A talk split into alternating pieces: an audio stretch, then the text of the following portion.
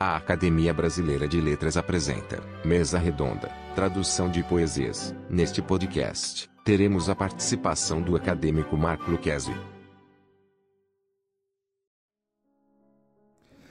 Olá, meu nome é Marco Lucchesi, sou presidente da Academia Brasileira de Letras e gostaria de tratar hoje a respeito de um tema que me parece essencial no mundo cada vez mais próximo, numa construção de vizinhanças, proximidades de língua que é o trabalho da tradução. Eu gosto muito de pensar a tradução a partir de um conceito mais amplo de um grande teórico eh, chamado Hans Josef Vermeer. Segundo ele, era melhor dizer translação no lugar de tradução. Ele queria com isso dizer que as operações tradutórias elas não se limitam apenas ao, ao texto, mas ao mundo. E a, com translação ele entendia eh, formas eh, de explicar para outros contextos eh, diversas situações da vida humana, como, por exemplo, compra e venda, como, por exemplo, eh, o diálogo religioso, eh, a circulação de moedas e uma série de itens que colocavam a tradução dentro de um painel mais amplo. Eu gosto de chamar a tradução como uma espécie de poética da vicissitude, porque é sempre um trabalho amplo, complexo, fascinante, é, polifônico, porque envolve muitas vozes, muitos leitores, é, profundidades textuais, quase que numa perspectiva de estratigrafia, profundidades geológicas, muitas vezes até abissais, mas sempre marcadas, sobretudo na tradição, tradução de poesia, que se refere a uma, a uma expectativa plural, insisto mais uma vez, polifônica, em que se trabalha a profundidade a partir da superfície. A profunda superfície das palavras, por assim dizer, é o que de fato importa. E faço aqui algumas considerações, todas elas de forma aforística, que é o que eu gostaria de compartilhar para todos aqueles que se interessam direta e indiretamente por essa espécie de poética da vicissitude ou gabinete de crise que é como eu costumo chamar a tradução há muito tempo, porque implicado tanto nessa crise quanto nessa espécie de guerra e de vicissitude, que é o fato da tradução. Vamos então a pequenos fragmentos. Entre duas línguas, nada o tradutor, animal bifronte, exilado de uma terceira, marcado pelo não lugar, o círculo de incerta adequação de que se torna prisioneiro o tradutor. Percorre uma fronteira ambígua e delicada, não usa passaporte, apenas o salvo-conduto, expedido ad hoc, para formar o repertório de analogias intangíveis. Aprender uma língua para depois desaprendê-la. Erguer uma casa desde as fundações para bem mais tarde desabitá-la, do texto de partida ao de chegada transumância verbal não passa a tradução de um nomadismo obstinado. Nesses primeiros fragmentos, a ideia dessa intangibilidade, da não possibilidade de tradução e, ao mesmo tempo, da urgência de exercer, até onde seja possível, a prática desafiadora que compete ao tradutor. A tradução é também ato ilegal, de puro contrabando. A tradução responde a uma indeclinável formação corsária. Movem-se as palavras insubmissas, fruto de contínua pilhagem semântica. Naturalmente, aqui se trata de uma perspectiva metafórica da pilhagem, é, da, do ataque a formas diversas para reuni-las numa única perspectiva de paisagem. Tudo é metáfora aqui. O tradutor não atravessa a densidade dos fenômenos. A equivalência entre as palavras é uma quimera, conquanto se enamore do ouro cintilante da etimologia, delírio no seio da interlíngua, que acossa a erótica entre os textos.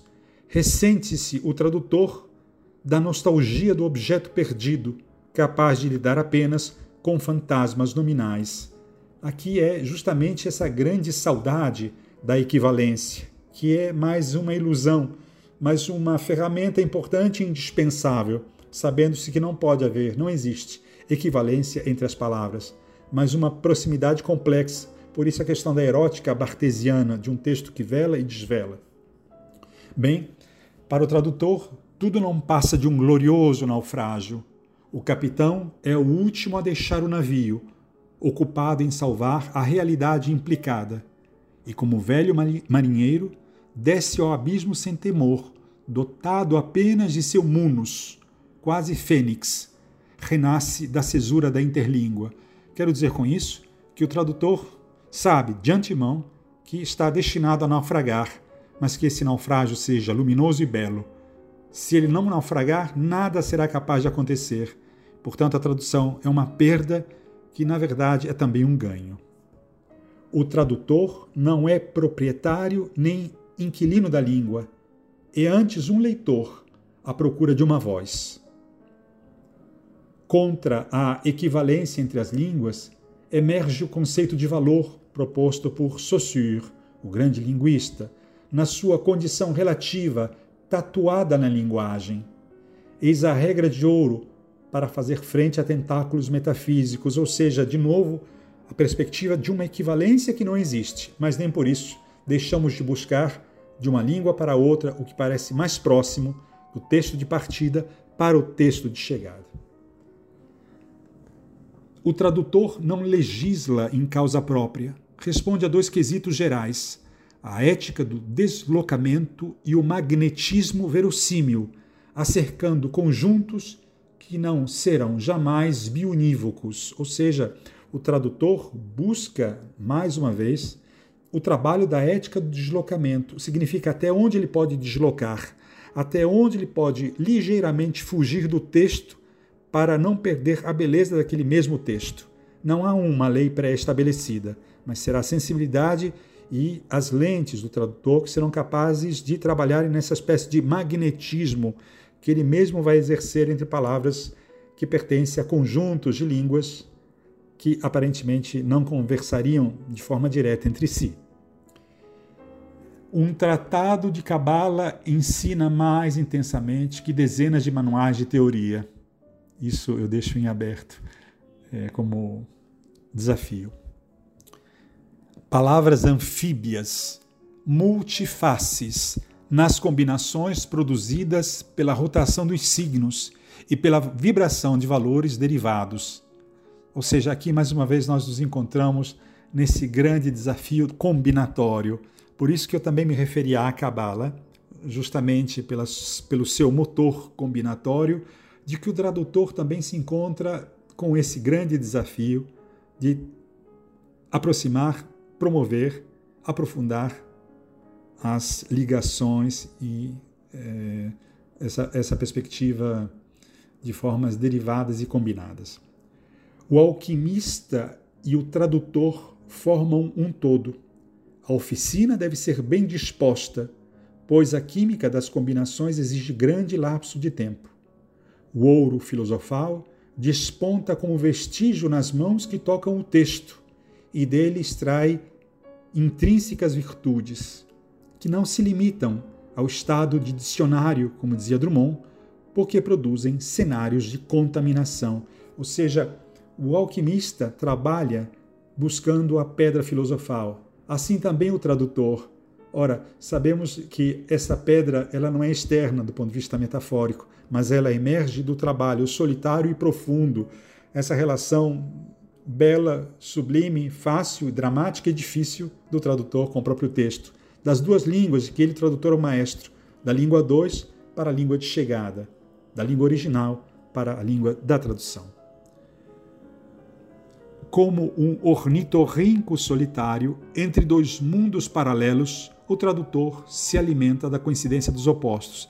Aqui iríamos mais para um campo filosófico, mas em poucas palavras fazemos referência justamente ao ornitorrinco, que é um dos animais que dificilmente encontra uh, classificação tradicional do ponto de vista eh, da sua própria espécie. Ou seja, em outras palavras, o tradutor é um bicho estranho, um bicho gentil e suave, mas que lida efetivamente eh, com dois campos eh, que se distanciam ou que ele vai trazer para uma ética da proximidade, uma cercania, por assim dizer, da proximidade. É o trabalho realmente do tradutor. E aqui, em poucas palavras, termino. A tradução ela não deixa de ser, sobretudo, uma espécie de poética da vicissitude, a vicissitude do tradutor, o sofrimento implicado da tradução. E essa vicissitude é produzida por uma tensão bilateral, a tensão de duas línguas, de dois textos, de duas formas de registro, de duas tradi tradições literárias. Então, é um desafio bastante importante. E a tradução, ela consiste justamente em deixar o tradutor escondido. O tradutor, quanto menos aparecer no texto, mais ele acaba aparecendo, porque porque essa é uma das escolas. Existem outras em que o tradutor deve aparecer e, e se mostrar forte no texto. A minha compreensão é outra. Eu acredito que quanto mais ele desapareça, mais ele aparecerá. É um eclipse feito sob demanda. Ele próprio busca a sua desaparição.